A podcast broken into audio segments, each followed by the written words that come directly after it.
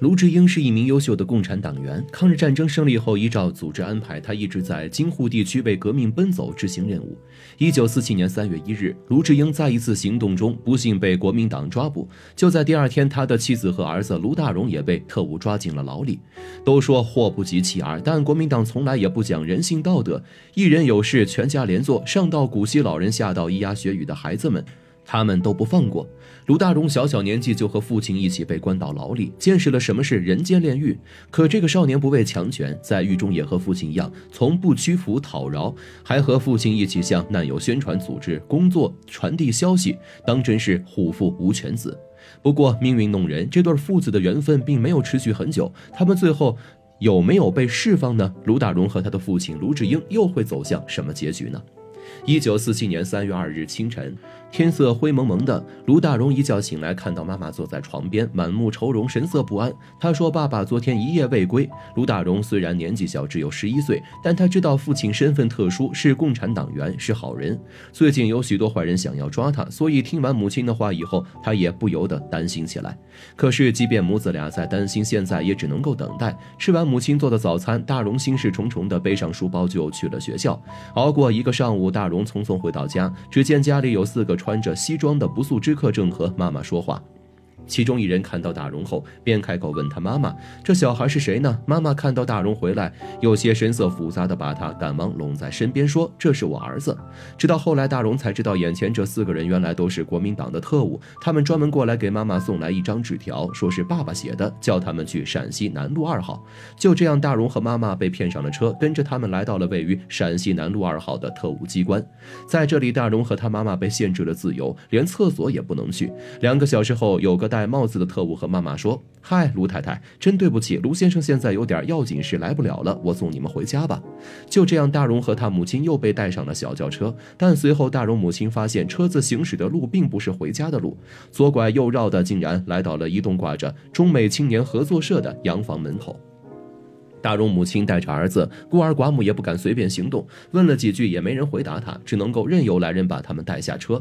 进了屋子后，一名举着手枪士兵把他们带到了一间黑暗的厨房里。这人也不说话，捂了捂手里的枪，示意母子二人进去。大荣母亲见状，知道对方这是要关押他们。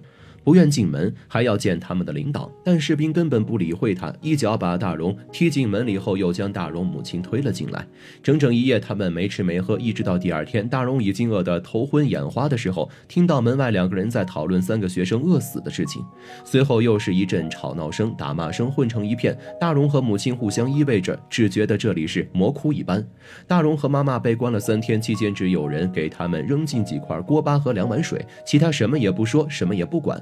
门也一直锁着。等到了第四天，每天开始给他们两顿饭，但都是发霉的或者发酸的。烧好些的时候，只有两根萝卜干。大概过了两个多星期，看守换了一个姓沈的看守，常常装作很善良的样子，问长问短，还会多给大荣母子俩添碗饭。但对方终究是鬼不是人，没过两天他就现出原形，说出了他的目的：你们是共产党的家属，现在这事儿可了不得。不过办法还是有的，只要你能够找人拿出五十根金条，自然就能够回回家了。大荣母亲拒绝了对方，慢慢的，这个姓沈的特务也就对母子二人冷淡了下来。后来看守轮番换，今天换个凶的不给他们吃饭，明天又换个和颜悦色的继续敲诈他们母子。更过分的，还会因为看不惯大荣，把他单拎出去直接。呼耳光，用衣服架子打，在这些特务面前，大荣母子日子过得比牲口都不如。一天，大荣被一个姓林的特务安排去倒粪桶。走到垃圾箱旁边的时候，他看到篱笆角破了一个大洞，洞外呢是一个荒场，过去是马路，他正好可以钻出去。可是他自己逃了，妈妈怎么办呢？最后，大荣还是觉得不逃了，他要和妈妈一起回去。后，大荣没有看到妈妈。过了一会儿，母亲回来了，才知道刚刚他被押去问话了。特务将他送回来后，就又押着大荣来到了一个像办公室的地方。一个戴眼镜的人装得很和气的样子，叫大荣坐到桌子前的板凳上。然后便开口问他：“你爸爸妈妈是共产党吗？”大荣知道这些都不是好人，所以干脆一问三不知。他们问什么，大荣都答不知道。慢慢的，特务没耐心了，便叫人把大荣的上衣扒了，继续问他问题：“你爸爸妈妈在上海做什么事？”我不知道。大荣还是如此回答。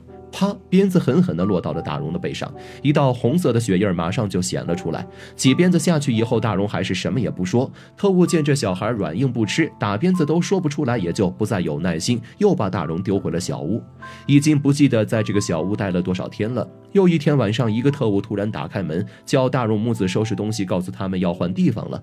随后，他们二人就跟着特务来到了一个汽车间，一眼望去，二十来个人，有老有少，看起来都是普通老百姓。原来他们都是是共产党的家属，都是被国民党特务抓到这里的。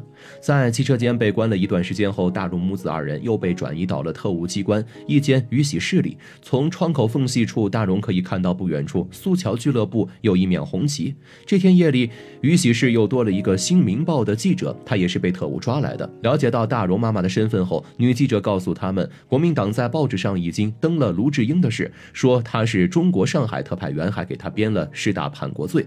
听完这些，大荣母亲整夜望着窗外，开始为未来的日子担忧。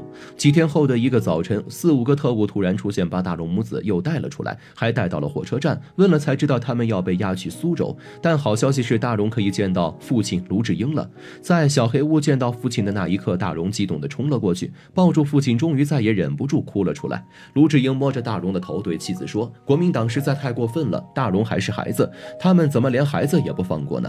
就这样，一家人在监牢里团聚了。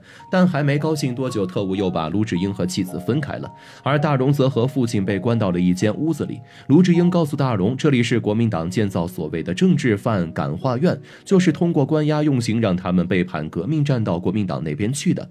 因为大荣年纪小，还是个小孩，看守们对他看管的并不严，所以大荣可以在几个监房里来回跑。他也因此认识了隔壁间房里的几位搞学运的大姐姐。在牢里，卢志英利用。特务买来了算术书和英语读本，叫大荣读书，还请了两个隔壁监房的难友当大荣的老师。大荣知道父亲很想知道外边世界的消息，打听共产党的情况。正好他常常见看守总是看报，便找机会从特务那里偷报纸给卢志英看。看完后再神不知鬼不觉地放回去。通过报纸上的消息，卢志英心中有了大概，也会叫大荣将他从报纸上看来的消息告诉其他监房里的难友。时间一天天过去，日子虽然艰苦，但大荣能和父亲在一起，他觉得非常幸福，也不在乎这里是否是牢狱。可是特务们提审父亲的次数越来越多，每次父亲回来，身上都会出现新的伤口。一次审讯过后，父亲面色非常沉重，他让大荣给妻子传话。你们出狱后有困难不要找亲戚，组织会派人来找你们。上海就快解放了，你要尽自己的力量去工作。这些话怎么听怎么像在交代后事。大荣见母亲听着听着，两行泪就流了下来，但他还不知道这是他替父亲最后一次传话了。第二天一大早，大荣还没睡醒，就听见特务叮铃当啷的开门声音。随后父亲连袜子都没来得及穿好，鞋也没穿就被带了出去，而大荣被扔到了关押母亲的监房里。几天后，一个女特务来到母亲的监房，对他们说：“明天上头会把你们押到南京，你们什么东西都不准带。”在南京，他们又见了一个叫做叶秀峰的特务头子。看母亲装作一个不懂事家庭妇女的模样，叶秀峰什么也问不出来，很不耐烦的又把母子二人打发回了上海。在上海襄阳北路一号的牢房里，母子二人又被关了些时日后，终于重获自由。可是，当母亲带着大荣回到家的时候，才发现这里已经成了特务们的老窝，被霸占了。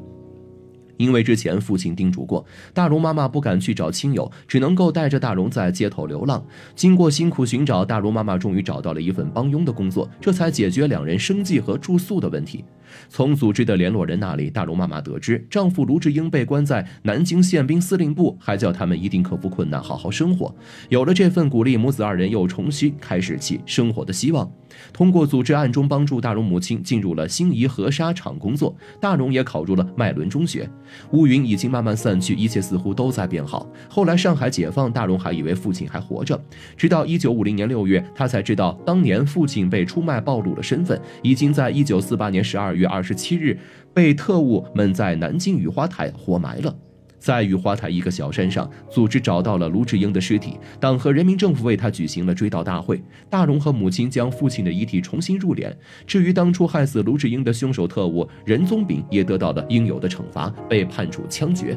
作为革命英雄卢志英的遗孀，母子二人继承了他们所爱之人的遗志。大荣妈在裕华纱厂里做工，凭借自己的能力在好好生活。大荣也成为了一名光荣的青年团员，还决心将自己的青春奉献给伟大的社会主义建设事业。